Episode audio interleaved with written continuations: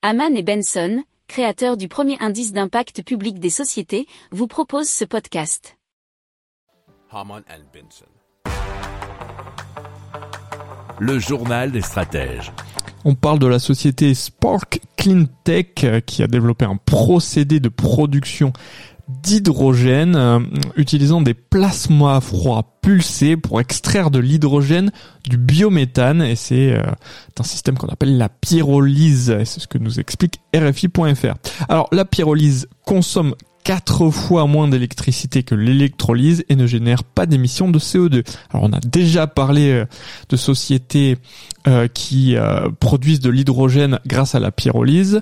Si je ne dis pas de bêtises, ça se, parlait, ça se passait du côté de l'Allemagne et vous pouvez jeter un œil aux anciens numéros du journal des stratèges pour vous rafraîchir la mémoire. Alors l'objectif c'est de fournir de l'hydrogène aux petites industries qui en ont besoin, telles que des fabricants et transformateurs de métro, de métaux, pas de métro, l'industrie du verre plat l'électronique, l'agroalimentaire et la chimie fine.